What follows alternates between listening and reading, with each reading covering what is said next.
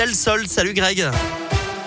Bonjour Eric, bonjour à tous. C'est à la une, la situation sanitaire continue de s'aggraver en France. C'est ce que dit le ministre de la Santé, Olivier Véran. Plus de 47 000 nouvelles contaminations au Covid ces dernières 24 heures. Plus de 10 000 malades hospitalisés. 114 décès également entre hier et mardi. Et un taux d'incidence qui est repassé au-delà des 300 cas pour 100 000 habitants. Concernant le variant Omicron, l'OMS déconseille aux personnes à risque de voyager en ce moment.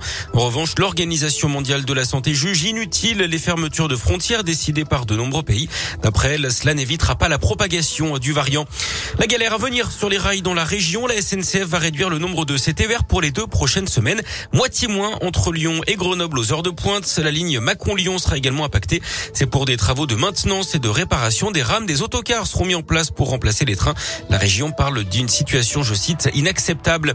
Les débuts agités du candidat Zemmour à l'élection présidentielle. Il était l'invité du 20h de TF1. Hier, il n'a visiblement pas apprécié les questions de Gilles Boulot, le présentateur.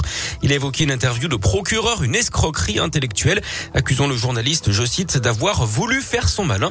Il l'aurait d'ailleurs insulté en quittant le plateau. En foot, les filles de l'équipe de France se rapprochent de la qualification au mondial 2022. Elles ont battu le Pays de Galles de 0 hier. Elles sont seules en tête de leur groupe avec 5 points d'avance justement sur les Galloises. On joue en Ligue 1 ce soir également. 16e journée. Saint-Etienne se déplace à Brest à 19h. Clermont accueille Lens à 21h. Et l'OL reçoit Reims. La météo de la grisaille et des risques d'averse toute la journée. Il fera 4 à 5 degrés ce matin, 6 à 8 cet après-midi après-midi.